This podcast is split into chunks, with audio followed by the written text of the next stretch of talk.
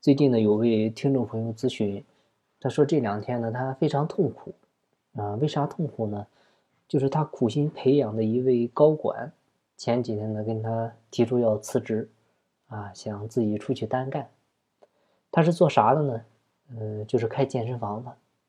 就慢慢的，这个人呢，他都熟悉了这些开店的流程套路之后呢，越来越觉得自己在这跟着老板挣不到钱，而且呢，这个行业。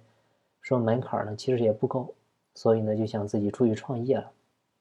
其实这个事儿呢，嗯，我觉得这个老板也没必要这么痛苦啊。其实也没有谁对不起谁一说，你也怪不着人家，只能怪你没有给人家提供好的成长机会，就是确实没有让人家挣到钱嘛。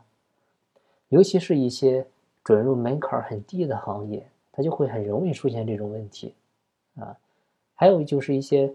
人力密集型的行业，就是很看重人的这些行业，比如像我们这些管理咨询行业，还有一些律师事务所、会计师事务所啊，这些非非常看重个人的行业，啊，是最害怕出现这种离职的现象的，因为有时候他一个人的离开啊，基本上呢就是带走了一批客户，那这个时候对企业的伤害是非常大的。那解决这种问题的办法呢？最好的方式就是去搭建内部创业平台，就是你与其让他出去创业，那你不如在内部给他提供创业机会。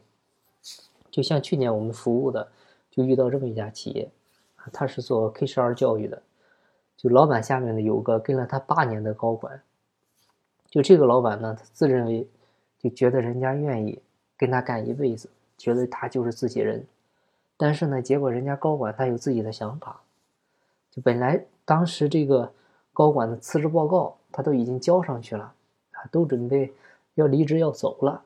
就我们过去之后呢，又给重新梳理，又把双方呢叫到一起，然后呢听了大家的意见之后，就给他们设计了一个内部创业的方案。这个是怎么设计的呢？就是这个高管当时呢，他想自己出去，就专门做一个美术专业的一个兴趣培训。啊，因为这个人呢，他是艺术生出身，本身呢自己也有一些情怀，那干了这么些年的工作，本身就有点疲劳了，啊，也不是说自己非常喜欢的事儿，啊，本身就是开始就冲着挣钱去的，结果现在呢也想自己做点事，做点喜欢的事，所以呢就提了离职。但是呢，他自己出去创业，他肯定是非常艰难的。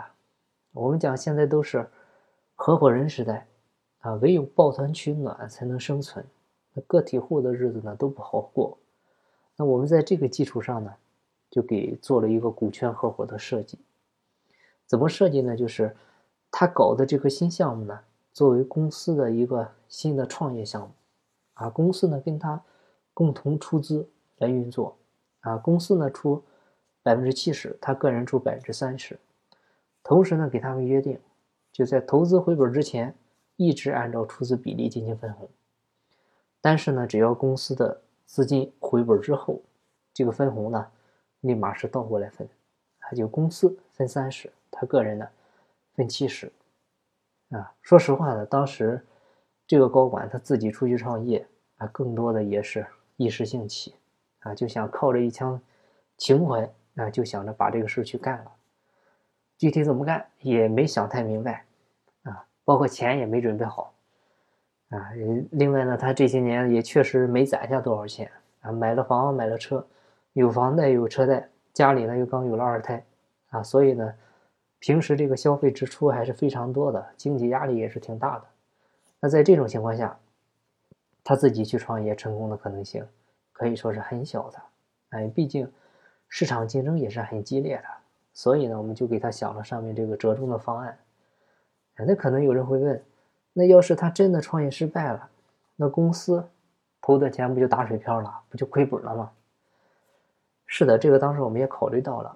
所以呢，我们还给他加了一条，给他做了一个约定，就是如果说最后创业失败，那最终亏损的钱，公司这边给你投入的钱啊，你也要按百分之七十的比例来承担。啊，这样的话，其实。他也是能接受的，他也是不亏的，因为毕竟解决了他的创业资金的来源的问题。但是呢，毕竟他又有债务风险的压力，所以呢，他也会更用心啊。同时呢，他做的也是偷小钱儿占大股的一个好事儿啊，相当于占了个大便宜嘛。